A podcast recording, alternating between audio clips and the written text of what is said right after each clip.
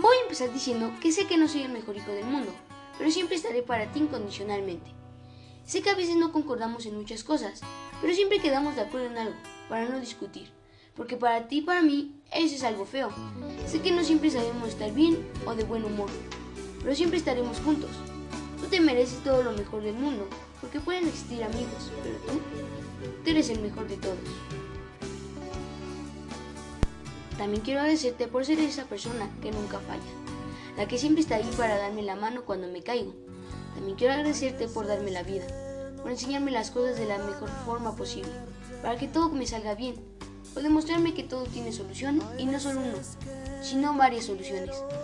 Que los problemas son parte de la vida, pero que hay que superarlos con la cabeza en alto.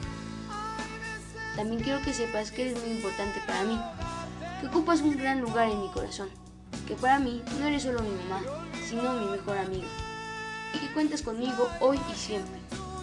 Te amo mucho.